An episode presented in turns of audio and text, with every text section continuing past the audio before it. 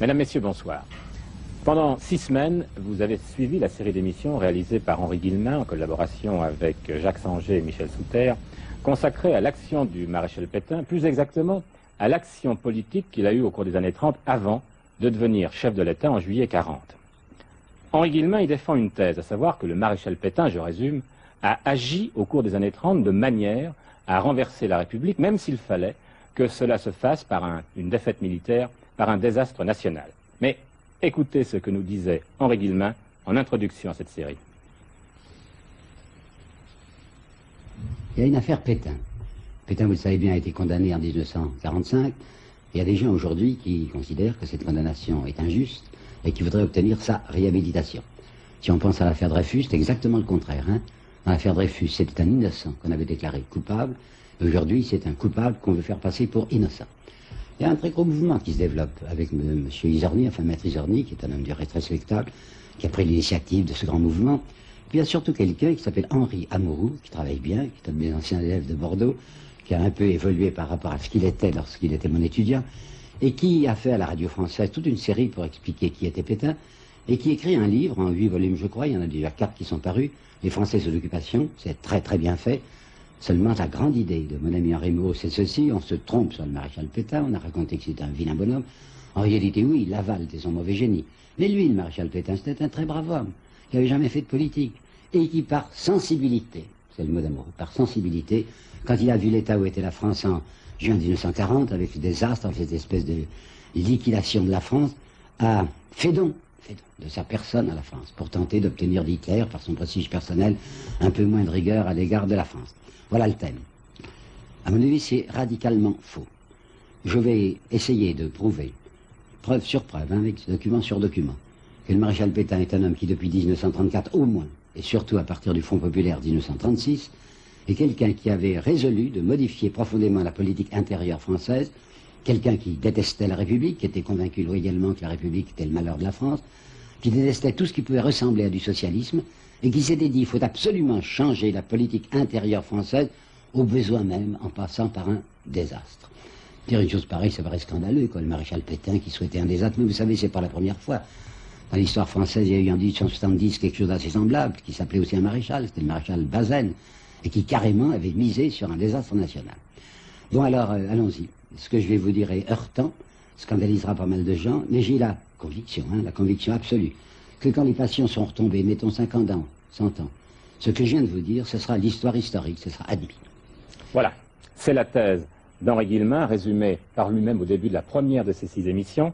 Une thèse, il le dit lui-même, qui est contestée effectivement par un certain nombre d'historiens et qui sera ce soir au cœur du débat que nous avons organisé à la fin de cette série pour cette septième émission.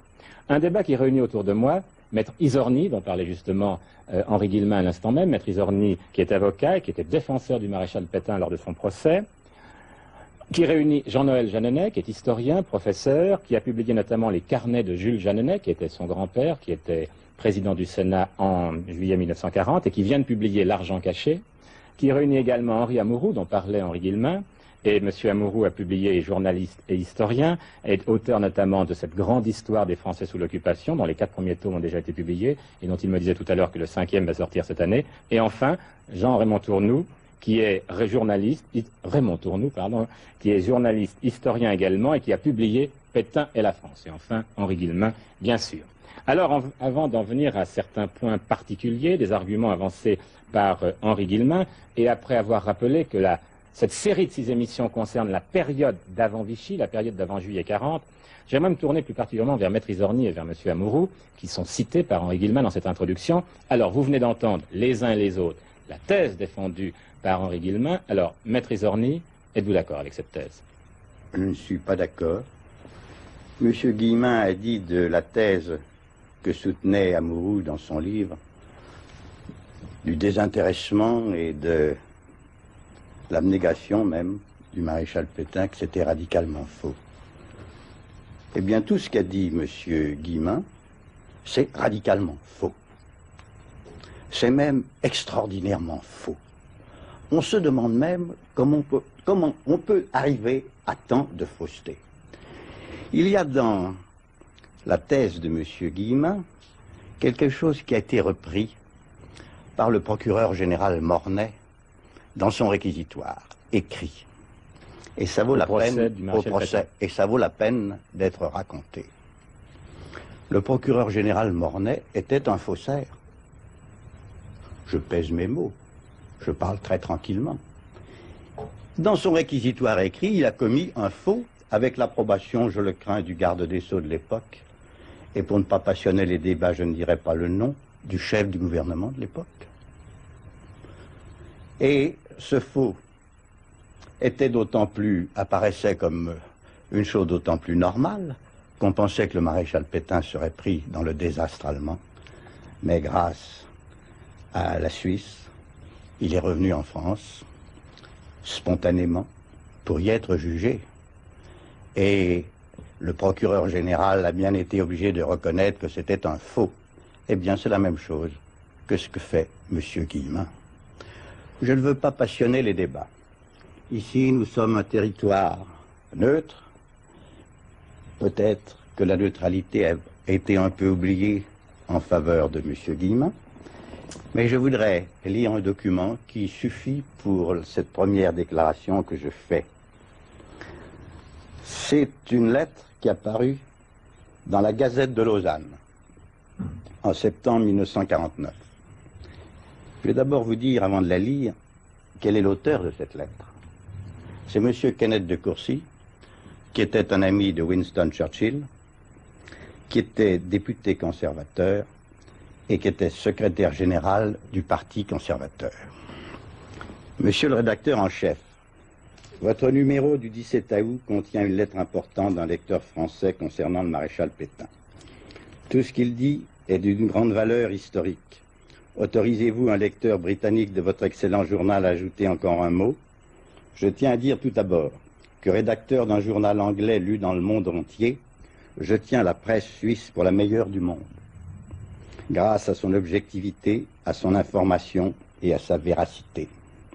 Quelques personnes parmi les plus hauts responsables de Grande-Bretagne sont convaincus que l'attitude de Pétain en 1940, loin d'avoir constitué une trahison de la cause alliée, a sauvé toute l'Afrique du Nord de l'occupation allemande, rendant ainsi possible la victoire alliée de 1945 à un prix bien inférieur à celui qu'elle eût coûté sans cela.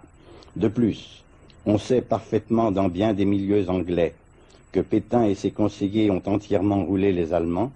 Ce fait a été mis en lumière par de nombreux documents et mémoires allemands.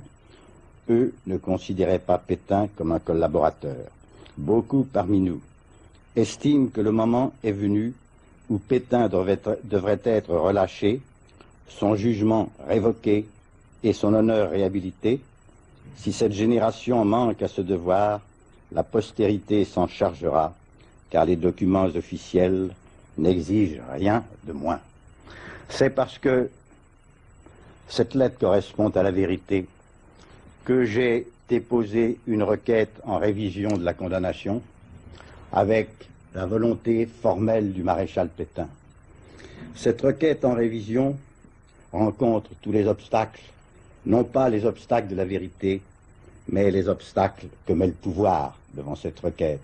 On va jusqu'à violer la loi, garde des sceaux et chef d'État compris. Et moi, j'ai à mener une campagne d'autant plus dure que je la mène seul pour arriver à faire triompher la vérité. Monsieur Guillemin a évoqué l'affaire Dreyfus. Il y a quelque chose de commun dans l'affaire Pétain à l'affaire Dreyfus.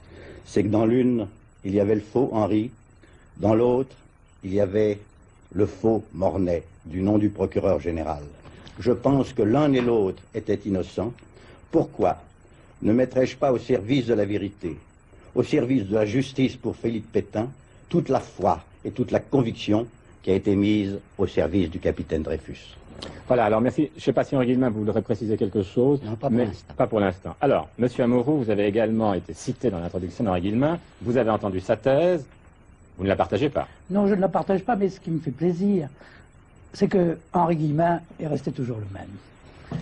Je l'ai connu, enfin, nous sommes connus, j'étais son étudiant il y a 42 ans, et c'est toujours un homme aussi entier, aussi passionné. C'est-à-dire que pour moi, c'est quelqu'un qui sauve ou qui damne, mais pour qui il n'y a, pas de juste, a pas de juste milieu. Et personnellement, je crois beaucoup, non pas au juste milieu, non pas à une espèce d'équilibre impossible à acquérir, mais je ne crois pas du tout que les hommes soient noirs ou soient blancs. Je pense que c'est infiniment plus complexe. Et que le pétain qu'il produit est un pétain qui n'existe, à mes yeux, tout au moins qui n'existe pas, qui est fabriqué. Et qui est fabriqué comme quelqu'un qui est monstrueux. Et à la réflexion, lorsque j'ai entendu toutes ces cassettes, je me dis d'abord, tous les gens qui ont parlé de Pétain et qui le félicitaient et qui lui accordaient des louanges, que ce soit Léon Blum, que ce soit Cotte, que ce soit Paul Reynaud, mais ces gens, si ces Pétain étaient véritablement si monstrueux, aussi habiles, vraiment, c'était le génie de l'habileté, c'était Machiavel, ou eux, Pétain, Cotte, Blum, étaient des idiots, ils ne voyaient rien, ils ne comprenaient rien. Comment cela se fait-il D'autant plus, c'est pour ça que je n'y crois pas, qu'il y a 10 ou 12 ans de cela, j'ai pu avoir, grâce à monsieur et madame de Hérin, le beau-fils du maréchal Pétain, lecture de toutes les lettres écrites par le maréchal Pétain à sa femme entre 1912 et 1940. J'accorde une certaine valeur à ces documents. Pourquoi? Parce qu'il n'écrivait pas pour l'histoire, il n'écrivait pas pour qu'un journaliste 40 ans ou 50 ans plus tard aille regarder ses papiers, il ne savait même pas si sa femme les avait gardés ou détruits. Il écrivait sa vie quotidienne. Et cela me permettait d'avoir une reconstitution, une espèce de tracé de la psychologie d'un homme beaucoup plus valable que toutes les histoires qu'on peut raconter. Et enfin, Henri Guillemin accable Pétain sous les citations. Et ce sont des citations désastreuses, mais sur tout homme. On peut rassembler sur tout homme qui joue un rôle, sur tout homme qui occupe un poste. Il est entouré de jaloux, on n'occupe pas de poste sans être entouré de jaloux. Voyons, on n'arrive pas au sommet sans être entouré de jaloux. Eh bien, moi, je voudrais faire une seule citation, une seule, simplement. C'est pour parler de la guerre. On parle de la guerre au moment où Pétain, qui Henri Guillemin a dénié qu'il ait gagné la bataille de Verdun, arrive, car il n'a pas parlé non plus de 1917, Henri Guillemin.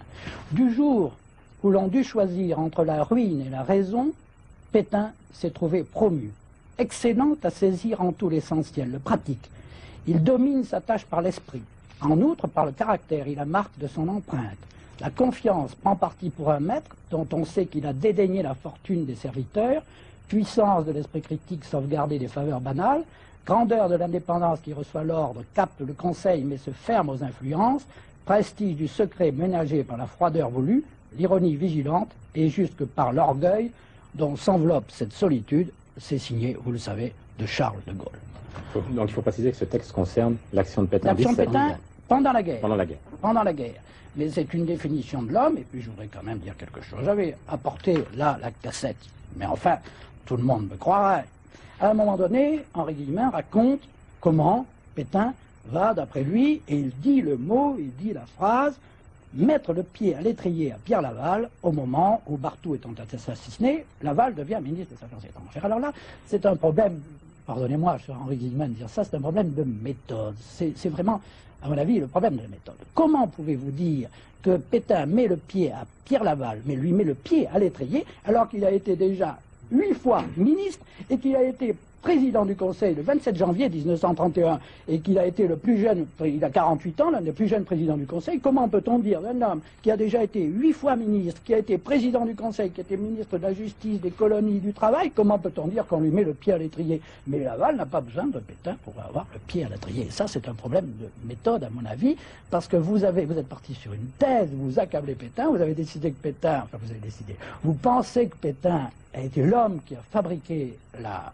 défaite, que c'est un bazen bis, et moi, je ne peux pas croire à cette monstruosité tout en pensant car vous avez simplifié ce que j'ai écrit en huit livres, et on est obligé de en quatre livres, on est obligé de simplifier, tout en pensant que tout n'est pas admirable, que tout n'est pas extraordinairement qu'il a dû composer, qu'il y a des faiblesses, que l'âge également est intervenu, notamment à partir de 1940. Tout ça est tout à fait admissible. Ce n'est pas euh, le plus grand génie de la France, c'est pas ça du tout, mais ce n'est pas, je ne crois pas, Dieu merci d'ailleurs, ce n'est pas l'homme monstrueux, car ça serait un homme monstrueux et supérieurement habile. Or, je ne crois pas qu'il ait été supérieurement habile, supérieurement malin, ça serait, il aurait dépassé Machiavel, ce n'est pas ça. Alors, votre jugement, M. Jeannet Pétain, comploteur, pas comploteur J'aurais bien aimé, j'aurais bien aimé laisser sur le point central de sa thèse Henri Guillemin un peu moins seul. Mais je dois dire que sur ce point, il faut le dire tout de suite, je ne peux pas non plus souscrire à l'idée que Pétain a préparé le désastre au service de ses buts intérieurs. Mais, en même temps, je crois très important, et je veux dire, je le pensais d'avance, mais en écoutant Maître Isorni, j'en suis encore plus persuadé, très important d'emblée de bien distinguer les choses et dire qu'on peut contester cette thèse tout en restant persuadé d'autre part que Pétain, parmi d'autres, à certains égards au premier chef, a une responsabilité dans la défaite, dans la non-préparation de la guerre, dans les grandes erreurs stratégiques. Ça me paraît absolument avéré, nous pourrons en reparler.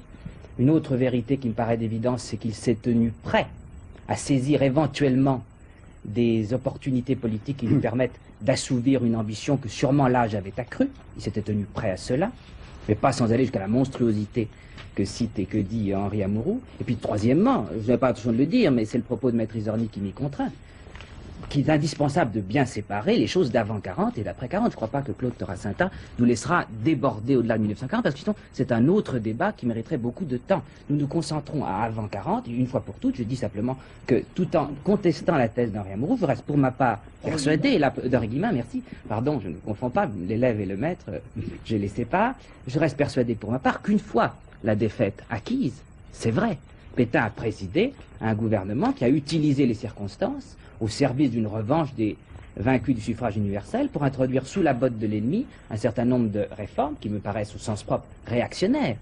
Et cela me paraît d'un point de vue démocratique, non plus d'historien, mais démocratique profondément blâmable. Mais enfin, encore une fois, c'est après 1940. Et je crois que pour ce qui est le cœur de votre thèse, Henri Guillemin, là au contraire, vous avez procédé en violant, je dois dire, un certain nombre, euh, j'ai obligé d'être un peu brutal parce que nous avons peu de temps, un certain nombre des règles qui me paraissent celles du métier d'historien.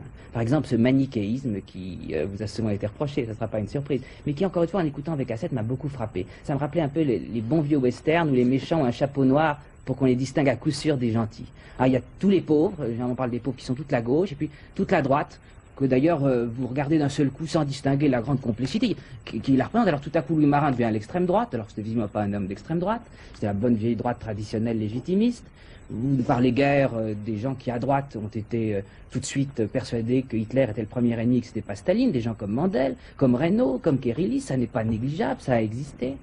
Et puis un autre défaut qui me gêne, c'est ce que j'appellerais l'abus de représentativité que souvent vous donnez à des citations. Par exemple, en 1914, vous trouvez un général Ramolo, il s'appelle pas Ramolo, quelque chose comme ça, Riquillo, je ne sais plus, qui dit ah euh, et vous dites ah voilà il a, il a mangé le morceau. Alors désormais on saura la vérité. Toute la droite, tous les puissants, tous, tous les possédants, en réalité, n'avaient qu'une idée faire la guerre pour installer leur pouvoir. Parce qu'il y en a un plus ou moins ramolli qui a écrit ça au coin d'un journal. Vous en tirez une généralité. Je tiens que c'est un abus de représentativité. Et puis une dernière chose, et je vois que Claude Tarasanta souhaite leur prendre la parole, alors je la. La dernière chose, tout de même, il faut le dire, c'est que vous me paraissez aussi euh, parfois péché par un certain finaline. Je veux dire que comme vous connaissez la fin de l'histoire, vous avez tendance à sélectionner dans la grande complexité du réel et des potentialités diverses ce qui va dans ce sens-là. C'est une forme d'anachronisme et ça me paraît dangereux. Il y a des tas de gens en réalité qui se sont tenus prêts éventuellement à profiter du désastre de la République. Il y a des tas de gens à qui on a pensé pour cela. Il y a eu beaucoup d'autres campagnes que celle du Pétain, euh, ces Pétins qu'il nous faut. Et comme c'est Pétain finalement qui est arrivé,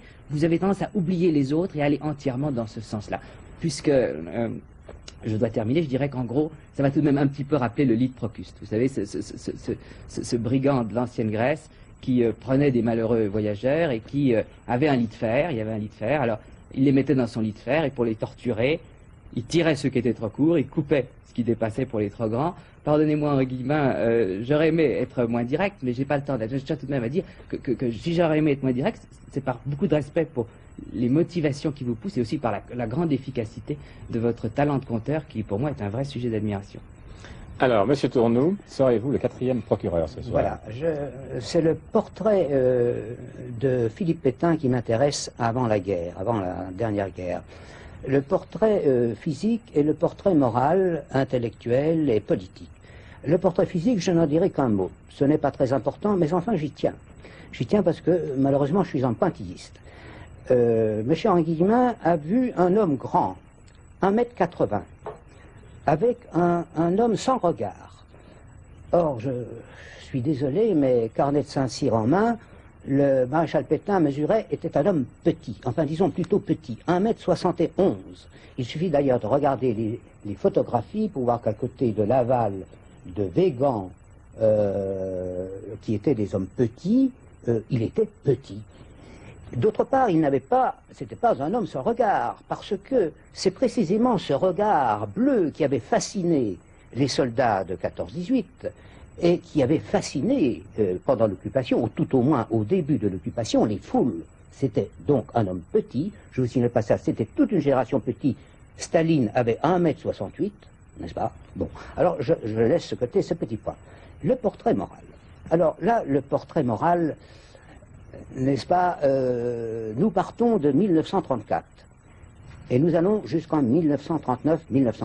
Or, euh, il y a quelque chose qui me, euh, qui me chagrine, qui me frappe, c'est que nous parlons uniquement, de vagues allusions, nous parlons uniquement de la politique intérieure de la France. Tout est axé sur la politique intérieure de la France. Alors que il y a des événements considérables qui commencent à se dérouler en France et en Europe. 1934. 1933, Hitler arrive au pouvoir. 1934, c'est une, une année d'extrême violence dans toute l'Europe. Il y a 18 morts place de la Concorde. Le chancelier Chouchnik est abattu. Le capitaine Röhm et CSA sont exécutés. Le roi Alexandre de Yougoslavie, le, le ministre des Affaires étrangères, tout, tout, tout ça, tout ça sont exécutés. Et 1934, c'est l'année de la création des blindés par Hitler. Et 1935, c'est le service militaire obligatoire qui est institué en Allemagne. Et 1936, c'est la Rhénanie qui est réoccupée par Hitler. Et 1937, les dangers s'accroissent partout. La guerre d'Éthiopie, la guerre d'Espagne. 1938, 1938, c'est l'Anschluss. Et puis après, c'est la conférence de Munich. La Tchécoslovaquie est dépecée. Et puis quelques mois après, elle est non seulement dépecée, mais elle est annexée. Alors qu'est-ce qui se passe, Monsieur Guillemin Monsieur Guillemin, qu'est-ce qui se passe? Il se passe qu'il y a une énorme alarme en France, et en particulier dans l'état-major, et en particulier dans l'armée. Et qu'est-ce qui se passe? C'est que la France, et pas seulement la France de droite, attention, la France de gauche, et je dirais même l'extrême gauche, il faut regarder l'humanité, se tourne vers ces vieux soldats, vers ceux qui avaient sauvé la patrie. Et quel est le plus populaire? Joffre est mort, Foch est mort, euh, Lyotet va pas tarder à mourir, elle se tourne vers le plus populaire, celui qui est vraiment le plus populaire, c'est Pétain. Alors je vais vous dire une chose, c'est que Pétain, c'est là, parce que je pense que Pétain avait une ambition politique. C'est là que l'ambition politique de Pétain commence à naître en lui. Il, sent l'encens, il sent l'encens. Et comment l'ambition ne viendrait-elle pas en lui, puisque tout le monde lui dit, on a besoin de vous, on a besoin... Alors, c'est l'ambition. Alors, quel est le partage de l'ambition personnelle ou de l'ambition pour la patrie Je n'en sais rien.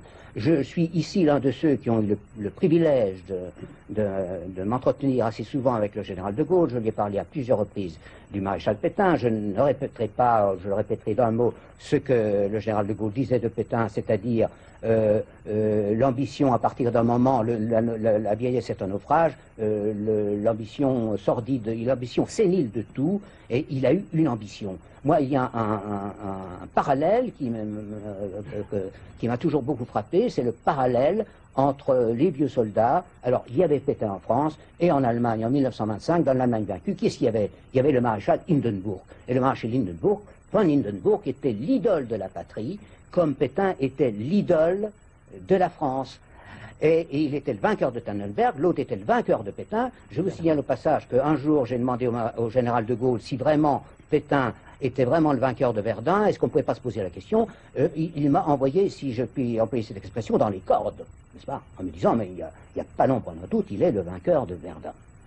Voilà, je ne je, veux pas intervenir peut-être plus longtemps tout de suite, mais je reviendrai Vous aurez les uns et les autres occasions justement de revenir. Alors, Henri Guillemin, vous allez avoir le sentiment que j'ai organisé un véritable complot, moi Oui, personnellement contre vous. Alors, Oui, je suis tout seul, en effet, mais ça ne fait rien. mais je vous aiderai. Alors, je Bien que vous n'avez pas besoin, en fait, vous vous défendrez très bien. Je voudrais dire simplement ceci. Je n'ai pas à répondre à Maître Isorni parce qu'il n'a présenté aucun argument. Il a dit que c'était faux, alors j'attends qu'il me démontre ma fausseté. Pour mon ami amoureux, j'ai plusieurs choses à dire. Il paraît que j'ai employé, je ne sais pas, le mot monstrueux. Je ne crois pas avoir employé ce mot monstrueux. Au contraire, il me semble bien que dans une de mes cinq émissions, j'ai dit c'est moi qui ai dit que Oui, le c'est- portrait que vous aviez Alors, je n'ai- n'ai était monstrueux. Mais était je n'ai donc pas dit que c'est un personnage Non, monstrueux. C'est vous qui l'interprétez. Et je crois mais le avoir dit- résultat. Oui, présente attendez. comme quelqu'un Je crois avoir dit justement que le père Pétain, à mes, à mes yeux, n'est pas un personnage monstrueux, parce que c'est un homme qui, avec une très grande sincérité, était persuadé que le régime républicain est désastreux pour la France. Et il s'était dit que pour sauver la France, il devait prendre n'importe quel moyen pour éviter que la République continue à la détruire. C'est ça que j'ai dit. Et j'ai dit, c'est un homme qui suivait sa pensée, qui a fait perpétuellement de la politique intérieure, non pas tellement par ambition, je les avais employé ce mot-là, mais parce qu'il était convaincu que c'était ça qui sauverait la France. Un. Deux, la question Laval. J'ai eu tort de dire le pied à l'étrier. C'est faux. C'est une bêtise que j'ai commise en employant ce mot-là. Mais je tenais à, tiens à dire, et je, je tiens ces renseignements de Marquet, que je connaissais personnellement parce que j'étais à Bordeaux. C'est Marquet qui a raconté un jour chez mon beau-père, Jacques Rodet, qu'il avait assisté, enfin il était ministre, à cette discussion qui avait eu lieu pour savoir qui on allait mettre à la place de Bartou. Et à ce moment-là, m'a dit Marquet, c'est bien le maréchal qui a dit je ne vois que quelqu'un, c'est Laval. Alors c'est très important que ça soit donné à le maréchal Pétien, qui est donné à Laval les affaires étrangères, alors alors qu'il connaissait la politique de Laval, qui était une politique anti-Bartou. Nous y reviendrons tout à l'heure pour expliquer pourquoi le maréchal soutenait la politique de Laval contre celle de Bartou. Je tiens à vous dire que c'est très important de savoir que Pétain a poussé Laval aux affaires étrangères. Il faut préciser pour les téléspectateurs que la politique de Laval par rapport à celle de Bartou est un renversement des alliances. Exactement, c'est un renversement mondial. Et troisièmement, qu'est-ce que j'ai à dire encore? Ah oui, et je dis vraiment qu'il avait 1m80, je ne crois pas avoir. Ah, je l'ai- je- j'ai repassé deux fois la bande pour en 1m80, être bien sûr. dit. 1m80. Alors je me suis trompé. C'est tout. N'y ait Allons-y. pas eu d'armure, pour- pour- comme ça, au Moyen-Âge, on sait exactement Mais la taille des, la taille vous avez combattants. raison, ce, en quoi vous avez raison, c'est comme, comme il avait un air de majesté, Oui. il paraissait Ah, grand c'est qu'il n'était. Voilà. On pourrait discuter pendant longtemps. Il avait 1m71. Non, mais C'est certainement très 71, légèrement au-dessus de la moyenne en France. Donc ce n'était pas tout à fait un homme petit. Mais enfin, on va pas discuter là-dessus. Sur, disons, il y a quand même une, deux, trois choses qui m'ont frappé, dans, plusieurs choses m'ont frappé dans l'émission, dans les émissions d'Henri Guillemin. Prenons un exemple, si vous voulez, les crédits militaires sous le gouvernement d'Ouméa. Le ministre de la Défense n'utilise pas tous les crédits militaires. Et je dirais qu'Henri Guillemin laisse entendre qu'en n'utilisant pas tous les crédits militaires, il n'a pas préparé militairement la France, donc dans une certaine mesure, il l'a, disons, je ne dirais pas qu'il a poussé à la défaite. Alors, est-ce que oui ou non, le maréchal. Pétain n'a pas préparé Écoutez, militairement la Il faut France quand même replacer les choses dans leur contexte. Il faut replacer les choses dans leur contexte. Le 30 octobre 1934, le populaire parle du cynisme avec lequel le maréchal Pétain a annoncé qu'il demanderait des crédits spéciaux pour, pour augmenter approvisionnement et matériel. Parmi, il y a 210 députés qui vont s'opposer au projet militaire de Pierre-Étienne Flandrin, vous avez M. Daladier, vous avez M. Auriol, vous avez M. Jules Mock, vous avez M. Mendes France. Et au lendemain du coup de force allemand en Rhénanie, c'est une, délégation du Parti socialiste conduite par Léon Blum qui viendra protester contre l'attitude du gouvernement qui veut s'entendre avec euh, Londres pour organiser des représailles. Alors, non, mais simplement, ce que je reproche d'ailleurs en gui- guillemets, c'est d'avoir isolé l'homme Pétain, d'avoir tout fabriqué autour de Pétain et d'avoir ignoré, par exemple, qu'en 1935, Torres monte à la tribune pour dire, mais attention, si l'Allemagne nous envahit, il répond à un socialiste d'ailleurs, si l'Allemagne envahit la France, les communistes, le parti ne se prend pas au combat. Tout ça, l'action politique de Pétain en 1934 se place dans un contexte. Si on oublie le contexte, alors on peut faire dire n'importe quoi aux, aux- hommes. Monsieur Tourné. Pas possible. Oui, je, je pense d'abord, premièrement, que si vous voulez, d'une manière générale, si l'on veut faire le procès des responsabilités des chefs politiques et des chefs militaires de la France pendant l'entre-deux guerres dans la non-préparation suffisante, la non-adaptation du système militaire, euh, alors on peut mettre exactement euh, tout le monde un peu sur le même plan. Chacun a ses responsabilités. Daladier m'a raconté souvent qu'en 1934, Pétain a réduit lui-même de 20% les crédits militaires. Il a, il a fait 400 millions de 630. Il a réduit également les fabrications du char B1, qui était un char tout à fait remarquable, probablement le meilleur char du monde. Et ses commandes de chars se sont réduites à 17. Cela, c'est en 1934. Mais en 1938, atteste le colonel Groussard, c'est Pétain qui, au cours d'une séance du comité permanent de la défense nationale, a demandé le premier qu'en procédant par roulement, on fit travailler les usines d'armement jour et nuit. Alors, tout, décor a deux faces, n'est-ce pas? Parce que, euh, ensuite, il y a le Front populaire. J'en ai encore parlé cette semaine avec un économiste euh, tout à fait distingué et, et- et respecté de tout le monde, qui est M. Alfred Ovi, professeur au Collège de France, et lui-même dit, et, et- et ce n'est pas un homme de droite, il, dit, n'est-ce pas, que, que le Front populaire aussi a pris des responsabilités euh, considérables. Le nombre d'avions livrés à l'État est en 1937 de 450 contre 3000, 4320 en Allemagne. Et, et Paul Reynaud disait, on ne peut pas dire à Hitler et vive la semaine des deux dimanches. Mais voilà, c'était le débat français à cette époque. Monsieur Jeannonnet puis Monsieur. Monsieur Jeannonnet. Oui, je- comme euh, Raymond Tourneau. Sur ce je- point, la je- crois la préparation précis, militaire, oui. Ça me paraît capital. Je crois qu'en effet, il vaut la peine que nous y consacrions quelques instants. Je crois, comme euh, Raymond Tournou, que on ne peut pas analyser l'œuvre de Pétain sans la replacer à l'intérieur même d'un débat plus général, mais à sa différence, je serais moins sévère à l'égard du Front populaire. Et je dirais que sur ce point, les recherches récentes qui ont été faites, je pense en particulier aux recherches de Robert Frankenstein, très intéressantes sur le réarmement, affirment en partie la thèse de Sauvy. Je vais essayer de résumer euh, à grands traits ce qu'il me paraît qu'on peut dire sur ce point. D'abord, je crois que tout le monde, en gros tout le monde, sauf quelques exceptions à droite et à gauche, s'est trompé sur la stratégie et qu'il y a une responsabilité euh, également du Front populaire, mais pas seulement. Léon Blum, après coup, a écrit qu'il s'était fait d'amers reproches pour n'avoir pas écouté les quelques-uns qui, comme De Gaulle, mais comme d'autres, avaient proposé une stratégie nouvelle, tout en expliquant, comme vous le dites, Henri Guillemin, que c'est en partie à cause de l'erreur de De Gaulle qui a effrayé les démocrates en parlant d'armée de métier. Ça, ça me paraît clair. L'autre chose claire, c'est que on peut dire que la gauche a eu longtemps, et notamment Léon Blum, des illusions graves à l'égard de Hitler. Vous rappelez le cas de le cas de Maurice Thorez. Je crois qu'il faut absolument voir la chronologie à cet égard de façon précise. Mais en revanche, je tiens qu'à partir de 1936, on ne peut nullement faire reproche au Front populaire, comme le procès de Rion a tenté de le faire, d'avoir désarmé la France. Je tiens d'ailleurs que c'est une des raisons pour lesquelles le procès de Rion, finalement, s'est enlisé dans les simples. 1936 ou 1937 Je parle de 36, 37. Non, Ne, ne faisons pas trop les responsabilités du Front populaire. Ah, mais c'est pas directement, abandonner lié, Pétain. Oui, directement lié, parce que sinon vous ne pouvez pas puisqu'après tout c'est Pétain qui a traîné devant euh, le procès de Rion les chefs du Front populaire. Procès qui Or, ne s'est pas terminé comme qui vous s'est le pas terminé ce procès de 1941-42.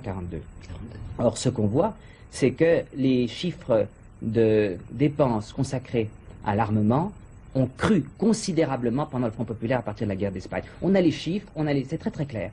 Et euh, que de ce point de vue-là, c'est une des raisons pour laquelle le Front populaire a sombré, parce qu'on a dépensé beaucoup d'argent pour les dépenses militaires, plus que pour, les, que pour les affaires sociales. Ce qui est vrai, ce qui est vrai, c'est que quand on regarde le chiffre des productions, avions, chars et autres, les deux premières années du Front populaire ne correspondent pas à un accroissement de ces productions. Pour une raison assez simple et que tous nos téléspectateurs pourront comprendre, c'est que dans ce domaine, il faut il y a un délai de latence entre la décision. Voyez quand même le cas de Pierre Laval, qui a réduit en 1936, pour le budget 1936, préparé en 1935, qui a réduit les dépenses militaires, alors qu'on voit à la fin de 1936, à la surprise de l'état-major, Daladier, ministre de la Défense nationale, qui vient dire aux militaires, vous me demandez trop peu d'argent, vous me demandez 9 milliards, non, je vais vous en donner 14. Il est vrai enfin que pendant un certain temps, il y a eu un, il y a eu un goulet d'étranglement. Le général Denain, du temps de- du gouvernement, ministre de l'air du temps du gouvernement d'Oumergue auquel appartenait Pétain, 1934. il est vrai, avait commandé des avions. Ça a été le plan 1. Il n'avait pas vraiment réformé la structure générale de production de telle sorte que c'est resté une production artisanale et que très vite, cette production a buté sur les capacités de production. En revanche, ce qu'a très bien compris le Front populaire, c'est la nécessité de faire des réformes de structure, des nationalisations, pardonnez l'actualité du mot, d'usines d'armement qui ont été, tout le monde le reconnaît, je crois, assez efficaces et qui ont permis en réalité que, au bout de deux ans, se redresse la production de chars, la production d'avions, qui a été ensuite facilitée par la suppression de la loi de 40 heures, par l'arrivée de Paul Reynaud probablement, au moment où c'était mûr, mais qui n'a pas été gêné par la loi de 40 heures. Je crois que de ce point de vue-là, Sauvy est un peu dépassé. Que finalement ces chars et ces avions, à cause de ces stratégies mauvaises, dont tout le monde est responsable, n'est pas servi comme ils auraient pu, c'est une vérité historique. Mais n'accusez pas le Front populaire et ne déchargez pas par la même la droite et ce que représentait Pétain à ce moment-là de la responsabilité en ce qui concerne l'armement. Ne faisons peut-être pas un débat trop long sur les dépenses militaires, parce qu'il y a quand même dans, les, dans la thèse d'Henri Guillemin et dans son argumentation d'autres points, donc il serait important de venir, notamment sa politique en ce qui concerne le renversement des alliances, pour simplement prendre cet exemple. Il y a quand même d'autres points qui me semblent importants, qui, sont, qui argumentent sa On peut thèse. parler des, des- des- des- des idées politiques de, Oui, de et Pétain. justement, des idées politiques de Pétain. Je voudrais dire Mais un mot prisonnier, un mot, oui. si vous permettez. Vous avez parlé de l'ambition de Pétain. Oui. Monsieur Guillemin a parlé du complot. Non, jamais ce mot-là. Jamais ce jamais mot-là. Mais la chose, Non, j'ai dit il avait préparé le désastre, oui. préparer les astres, oui, ça, Mais je n'ai jamais dit complot. ça n'en parlons pas, c'est le faux mornay. Mais évidemment, nous n'avons peu de temps pour discuter. Vous avez parlé de l'ambition. Comment, comment Pétain est-il venu au pouvoir? Il y a tout de même un fait évident. Il était ambassadeur à Madrid. Paul Reynaud l'appelle. Alors Paul Reynaud avait préparé la prise du pouvoir pour Pétain. Et quand, et quand, et quand, le maréchal Pétain, appelé, revient à Paris, il va voir le général Franco pour euh, lui faire ses adieux en tant qu'ambassadeur. Et le général Franco lui dit N'y allez pas, monsieur le maréchal, on vous fera porter le poids de la défaite. Et Pétain répond simplement Il faut que j'y aille. Ma patrie est dans le malheur, elle a besoin de moi, elle m'appelle. C'est Paul Reynaud. Et c'est Paul Reynaud qui a été Mais j'aimerais- l'interprète de cet appel de la patrie. Mais j'aimerais revenir sur le point des, des idées politiques. Vous voulez dire un mot, D'accord. J'aurais voulu revenir sur les idées politiques de Pétain. Alors, Oui, un moi aussi, mais qui est- écoutez, si on revient sur les idées politiques alors que on dit que c'est une affaire de trahison, moi je veux bien. Non mais j'entends par là si vous voulez, attendez, je m'excuse, juste. J'écoute les six émissions d'Henri Guillemin, une chose me frappe, Henri Guillemin à plusieurs reprises dit qu'il pensait, Pétain pensait que le régime républicain et le socialiste sont une catastrophe pour la France, à un certain nombre d'argumenta- une certaine argumentation à plusieurs reprises, présentant comme Pétain comme un homme très à droite, anti-républicain ou autre. Alors était-il anti-républicain? Avait-il une volonté de renverser les alliances? Était-il opposé aux socialistes? Etc. Ben, Je crois que je crois, euh, je crois personnellement que c'était un, un militaire qui n'avait pas des idées euh, très précises euh, euh, sur ce plan-là. Lorsque je n'empiète pas sur la période d'occupation, mais il y a des, documents qui sont des documents suisses, et personnellement je remercie les autorités fédérales et M. Oscar Goy, directeur des archives à Berne, de m'avoir permis de consulter ces archives. Alors, il y a des éclairages très précis, parce que dans les entretiens de M. Stucky, qui était euh, ministre de Suisse à, à- à Vichy, à plusieurs reprises, il parle des institutions. Et, et- et- et que dit Pétain? Pétain, il fait le très grand éloge de, de la Suisse. Alors, pour lui, c'est l'exemple de la démocratie, tout ça, et puis des États-Unis. Mais il, il- il va aussi un peu d'un autre côté, parce que en même temps, il, il- il- il est, il est certain qu'il est extrêmement tenté, séduit euh, par le régime, cette dictature euh, paternaliste de Salazar au Portugal. Ça- Alors c'est un mélange. Ce, ce- ce- ce- ce n'est pas précis. Ce n'est pas précis. Mais ce qui est certain, c'est que avant la guerre, n'est-ce pas avant la guerre, jusqu'en 1939, il était vraiment réputé le maréchal républicain. Il n'y a absolument aucun doute là-dessus. Et alors 1934, je, je reviens d'un mot à 1934. Euh, euh, la République, euh, nous dit M. Guillemin, a été sauvée par miracle. Elle a été sauvée par miracle, et si Pétain avait voulu la foutre en l'air, il l'aurait fait. Alors moi j'ai passé des heures et des heures de discussion avec un monsieur euh, qui s'appelle Monsieur Genefrotte, qui était le ministre de l'Intérieur de l'époque, celui qu'on appelait le fusilleur, n'est-ce pas?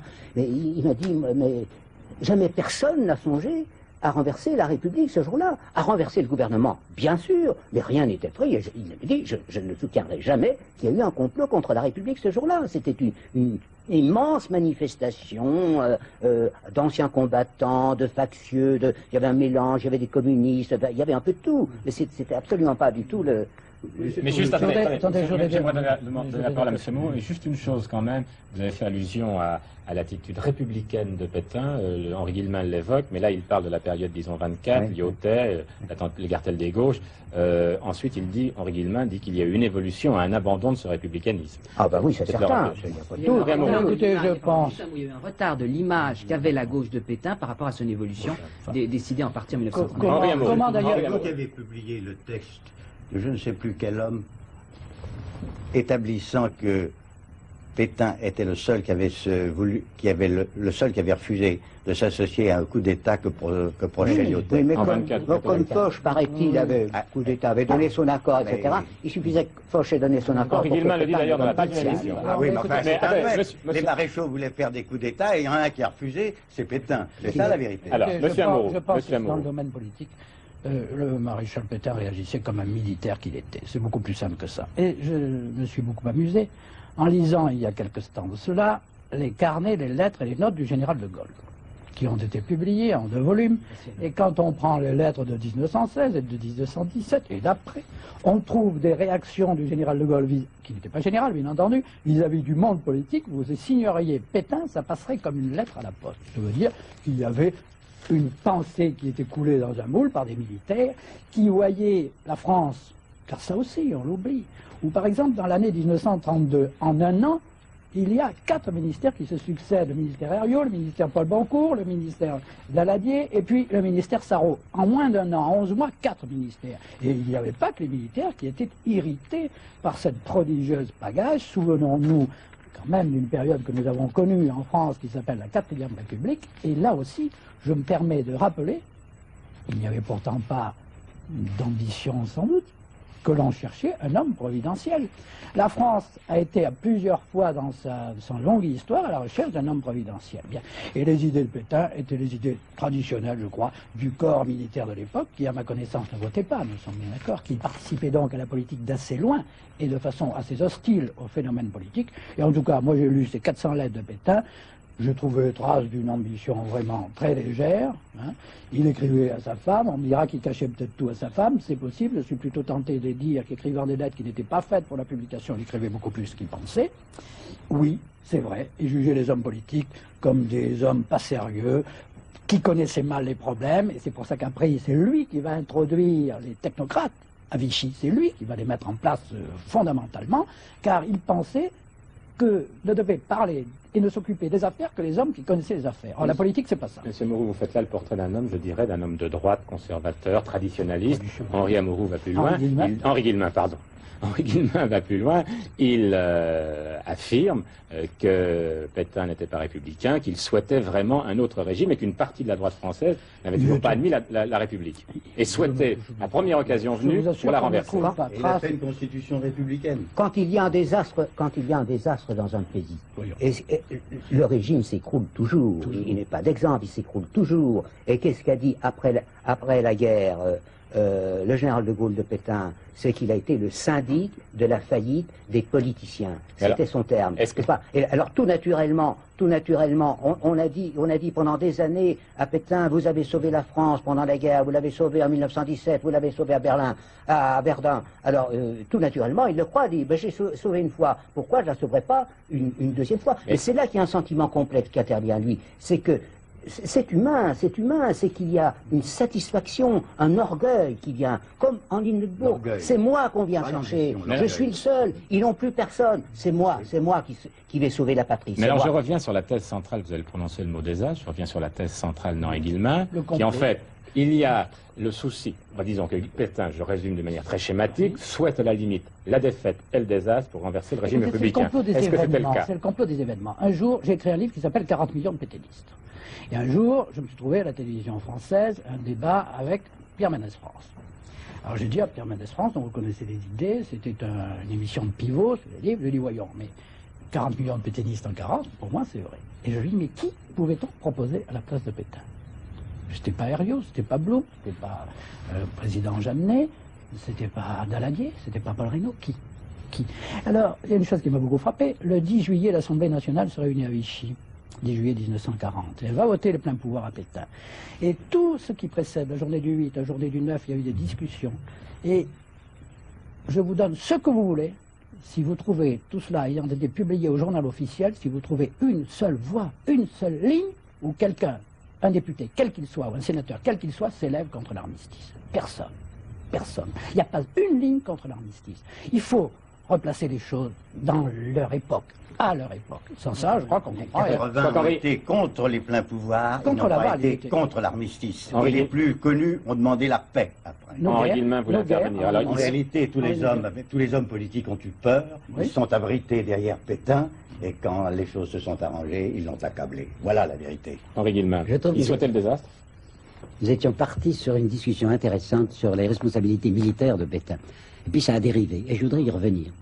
D'abord, je voudrais signaler que c'est tout de même curieux que, au moment où Hitler était au pouvoir et rétablissait le service militaire, le maréchal Pétain ne soit pas intervenu en 1935 et en 1936 pour demander une augmentation des crédits militaires. Bien loin de faire cela, vous savez ce qu'il a dit Le 21 juin 1936, il avait préparé un discours qui lui a été interdit, comme vous le savez, où il disait Les mains ne peuvent-elles pas se tendre par-dessus les ponts verrouillés? On ne voit pas pour quelle raison deux peuples de grande culture ne trouveraient pas les chemins d'une entente. Ceci, prononcé par Pétain, alors qu'au mois de mars 1936, Hitler avait déjà réoccupé la Rhénanie. Alors j'arrive, je vous demande, Où ce comment discours a-t-il été mais non, c'est un discours qu'il avait remis à Blum, Blum. pour prononcer à l'anniversaire de Verdun le 21 juin 36. Et Blum lui a coupé cette phrase. Il y en a beaucoup voulu. Mais je trouve cette phrase terrible. Effectivement, puisqu'on voit un Hitler qui se prépare à nous attaquer, et le maréchal Pétain dit, mais pourquoi ne pas nous entendre avec cet Hitler? Enfin, Il est très gentil, par-dessus les les mains qui se tendent. J'ajoute maintenant, et c'est très important, que je voudrais connaître la réponse de Maître Isorni à l'affaire du général Chauvidre. Comment pouvez-vous expliquer que le maréchal Pétain donne sa préface et pousse, comme il l'a fait au printemps 1939, le livre d'un général qui disait Une invasion est-elle possible? Réponse non. Livre dans lequel M. Chauvineau, le général Chauvineau, affirmait Vous l'avez lu, le livre? Oui, je l'ai lu. Quant à la faillite Moi des... aussi. Oui.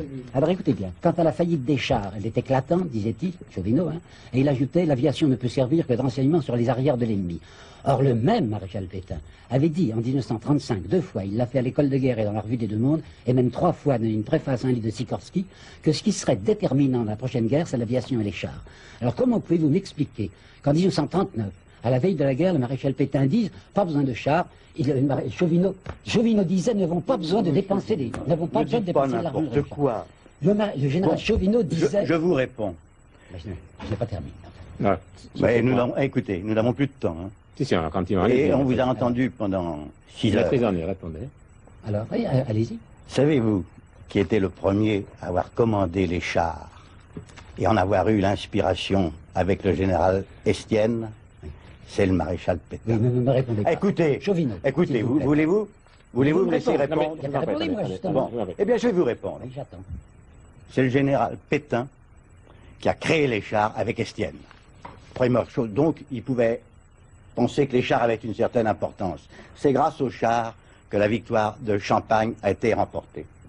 Ensuite, il n'a cessé, dans des discours qu'on ne reproduit jamais, de préconiser l'utilisation des chars et de l'aviation, ce que le général de Gaulle n'avait jamais prévu en ce qui concerne l'aviation. J'en arrive J'en arrive maintenant à la préface du général Chauvinot. Il a en effet, après de longues discussions avec son état-major, discuté de cette préface. J'ai tous les brouillons qui lui ont été préparés pour la préface du général Chauvinot. C'est assez intéressant car on voit les discussions. Et euh, on peut arriver à la conclusion, hypothétique bien sûr, et il faut être prudent, que si on avait respecté, que si en 1940, on avait respecté l'enseignement de Pétain dans cette préface, la défaite aurait été probablement moins grave. Je ne dis pas qu'on l'aurait évité, peut-être on l'aurait évité. Pourquoi? Parce que qu'est-ce qui est la cause immédiate de la défaite? C'est la folie du général Gamelin de lancer l'opération d'île qui va mener les troupes françaises jusqu'en Hollande. Pourquoi? Eh bien ça, c'est l'offensive à la De Gaulle. Et qui a permis aux Allemands de couper l'armée française et en arrêter la moitié de l'armée française. Et plus, parce que tout le matériel le plus important était en Belgique. Et c'est ça qui a été la cause, je dis, immédiate de la défaite de la guerre, de la, déf- de la défaite.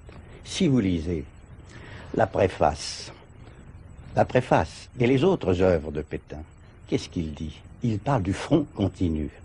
Et Pétain n'a jamais été, n'a jamais été, comme on l'a dit, simplement un général défensif. Il a été un général offensif et Pedroncini dira que c'est le seul à avoir eu des conceptions napoléoniennes. Je vais jusqu'au bout. Si vous lisez la préface de, de Pétain, ça veut dire qu'il pense que le plus raisonnable, dans la situation de faiblesse où on se trouve, c'est d'avoir un front continu, derrière lequel on attend l'adversaire. Eh bien, si on avait attendu toutes les forces rassemblées derrière le front, la première offensive allemande, et qu'ensuite, lorsqu'on aurait pu l'enrayer, peut-être tenter à ce moment-là l'offensive, peut-être que la défaite n'aurait pas été aussi grave quelle qu'ait été la, disproportion des armements, Monsieur Jeanneney, qui existait. Écoutez, Eh bien, attendez, je termine ma phrase et puis, eh bien, c'est ça qui est grave, de penser que la préface de Chauvinot, au livre de Chauvinot, est une grande erreur. C'est probablement, ça aurait été peut-être notre salut. Ne pas partir pour se faire faire entièrement prisonnier et rester derrière, attendre l'offensive. C'est ça, c'est ça la méthode de Pétain. Alors, Maître Isoni, M. Jeannonnet demandait la parole, puis M. Tournou. Autant On approche de la fin de l'émission. Autant j'ai commencé en reprochant un peu Henri Guillemin de faire euh, de Pétain un général d'une lucidité ténébreuse qui me paraissait un peu forcée, autant maintenant je peux pas laisser Maître Isorni le bâtir en saint de vitrail, ce magnifique vieillard. Pas du tout un saint de vitrail. Orgueilleux. Mais J'ai pas dit ça du tout. J'ai dit que, dit que la c'est moi préface qui de parle Chauvinot maintenant. n'était pas ce que disait M. Guillemin. Je ne peux pas vous laisser dire Nous ne sommes n'importe quoi. Maître. Oh, écoutez, je vous en prie. Qu'est-ce que c'est que ce genre de réflexion Nous sommes pas au prétoire. Je vous Non, demande ce où n'est vous êtes, pas- vous Maître écoutez, je Maître Arnaud, vous en prie. n'est pas une offense, Si, c'est un très beau métier Oui, oui, il s'agit pas de ça. Il s'agit. Vous voulez dire quelque chose de désagréable Je ne me le permets pas. Maître Isorni, je pense très honnêtement que ce n'était pas un mot désagréable, pas du tout. Je Eh bien, alors vous le retirez. Je retire volontiers le prétoire. Je, je trouvais que Monsieur Jeannot. Quand je suis au prétoire, je suis au prétoire. Quand je suis en train de rectifier des erreurs, je les rectifie. Même les vôtres. Restons, Monsieur- Isorni, restons alors à la télévision. Et à la télévision, laissez-moi employer l'expression de Sainte-Vitraille, c'est l'impression que vous m'avez donnée en parlant, ça ne vous offense pas, et je laisse les téléspectateurs juger à cet égard. Je dis que c'est faire un Sainte-Vitraille du maréchal Pétain, Je que lui dénier, vous le ferez après, à votre tour, après moi, que c'est lui, euh, je crois, tiens, que c'est, euh, qu'il ne convient pas de lui dénier sa responsabilité militaire, que je résumerai très très brièvement, en disant qu'il a eu sa part, étant donné les places qu'il avait, la situation euh, de fétiche, la responsabilité qu'il a eu continuellement pendant cette période, ministre de la Défense, responsable de toutes sortes de cha- hautes charges militaires, dans ce qui après coup paraît une incroyable sottise, et que je résume très brièvement. Il y avait une contradiction évidente entre notre politique étrangère qui consistait à faire un système d'alliance avec l'Europe centrale, attendez, je termine, et d'autre part la construction d'une ligne Maginot derrière laquelle on disait qu'on restait. Et d'autre part, à l'intérieur de cette erreur fondamentale, qu'on pouvait dire plus politique, il y avait une erreur qui, celle-ci, Henri Amour, était militaire, qui consistait à accepter de ne pas construire la ligne Maginot tout du long et jusqu'à la mer. Si bien que quelqu'un qui lui avait posé la question en 1934, lui disant quand même méfiez-vous du côté des Ardennes, c'est une séance de la commission, euh, une des commissions euh, sénatoriales, le, général, le maréchal Pétain, ministre de la Guerre, a, a répondu Ne vous inquiétez pas des Ardennes, si les Allemands passent là, on les repincera à la sortie. Je n'utilise pas cette citation pour jouer à mon tour euh, du ping-pong, consiste à s'envoyer des citations. Je crois pas que simplement. Il faut vous faire la citation complète, monsieur maître. Oui, Vous seulement c'est regrettable que vous ne fassiez pas des citations complètes. Parce que tronquer une citation, ça ne se fait pas.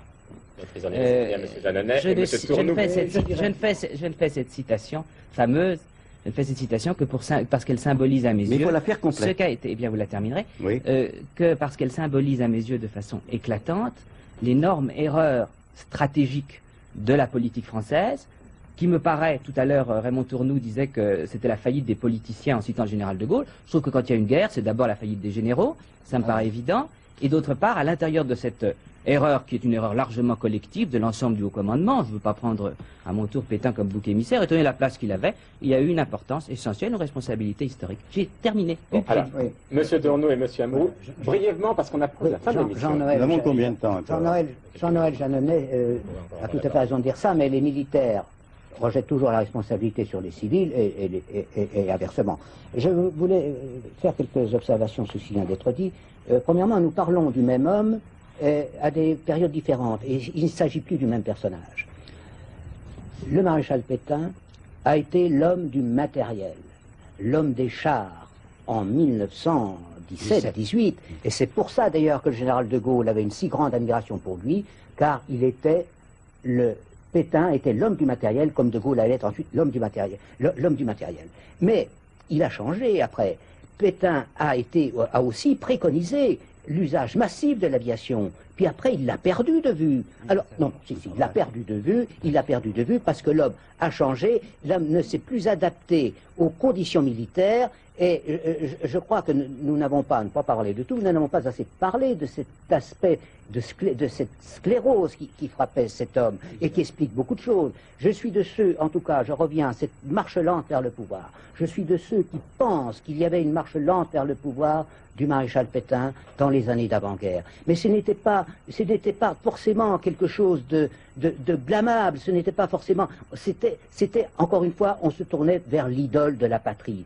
Et il avait un conseiller politique, le sénateur Lemery, qui n'était pas un homme d'extrême droite, qui était un homme de la gauche démocratique, vice-président de la commission des affaires euh, étrangères du Sénat, qui était son, son, son conseiller politique. Et j'ai eu de très nombreuses euh, euh, conversations avec Lemery. C'est lui qui m'a donné finalement la clé. Dieu sait s'il défendait Pétain, s'il l'aimait. Il me dit, eh bien oui, il me disait toujours qu'il voulait pas le pouvoir, et puis j'étais très étonné quand il l'a, quand il l'a reçu, etc. Je- C'était- je Monsieur, suis- monsieur Amouroux, un Je mot. suis, écoutez, je, j'épouse la thèse de Tourneau quant à l'évolution et je vous dis dans quelque chose qui est important. Quand on juge Pétain, il ne faut jamais oublier qu'il est né en 1856. C'est-à-dire qu'il était plus près de Waterloo en 1815 que de Sedan en 1940, plus près de la rencontre de Tilsit, Alexandre et Napoléon sur le radeau, sur le Yémen, que de la rencontre de sûr. Et qu'il avait 44 ans en 1900. Et il y a un mot de Léonard de Vinci, à 40 ans, tout homme est responsable de son visage. Et je pense que si Pétain a des responsabilités, ce qui est certain, les Français, Monsieur Paul Reynaud, les Français qui l'ont épousé, si j'ose dire, en 1940, en ont aussi. Alors c'est le procès du peuple français tout entier en 1940.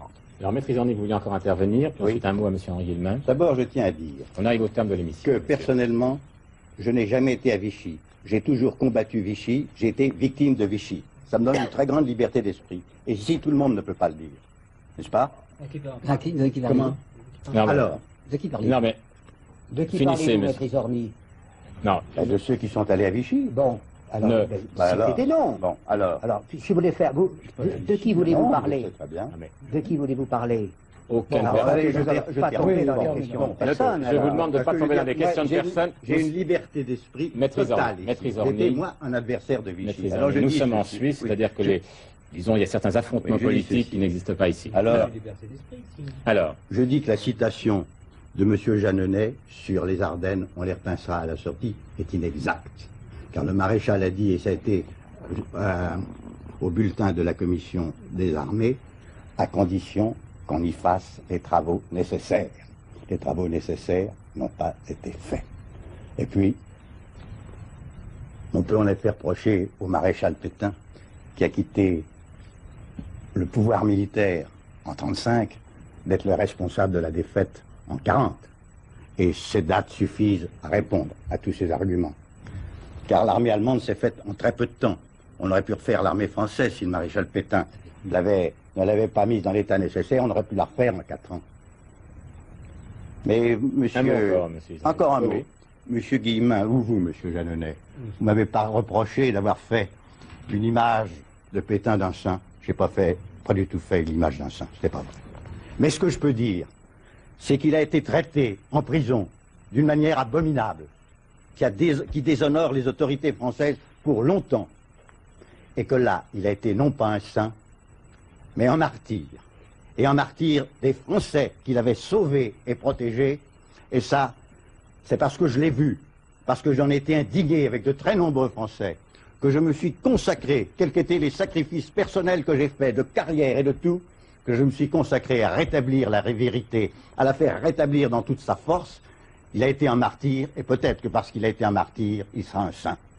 Alors, on arrive au terme de l'émission. Vous permettrez peut-être juste un mot, Henri Guillemin, comme vous aviez, disons, quatre euh, accusateurs ou critiques Oui. devant vous. Vous voulez ajouter encore un mot? Oh, un tout petit mot pour dire que je suis très content parce que je n'ai entendu personne me convaincre d'erreur. Personne.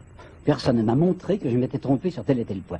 J'ai étendu ça du, du début à la fin. Jamais personne ne m'a fait une contradiction précise. Que, est-ce que je dois vous avouer, Henri Guillemin, ainsi que vous tous, que je ne pensais pas que vous arriveriez les cinq au terme de cette émission. D'accord sur tout. Voilà, messieurs, je vous remercie d'être venus participer à Genève à ce débat et d'avoir ainsi complété les six émissions faites par Henri Guillemin, par Jacques Changer, Franck Pichard et Michel Souter, consacrées donc à l'action politique du maréchal Pétain avant 40, je tenais quand même à le rappeler. La passion, nos téléspectateurs l'auront remarqué, qui a entouré ce débat montre que certainement nous aurons l'occasion, même à la télévision suisse, de revenir sur cette tranche de l'histoire française. Merci d'avoir suivi cette émission avec nous. Merci de l'avoir fait avec nous, messieurs.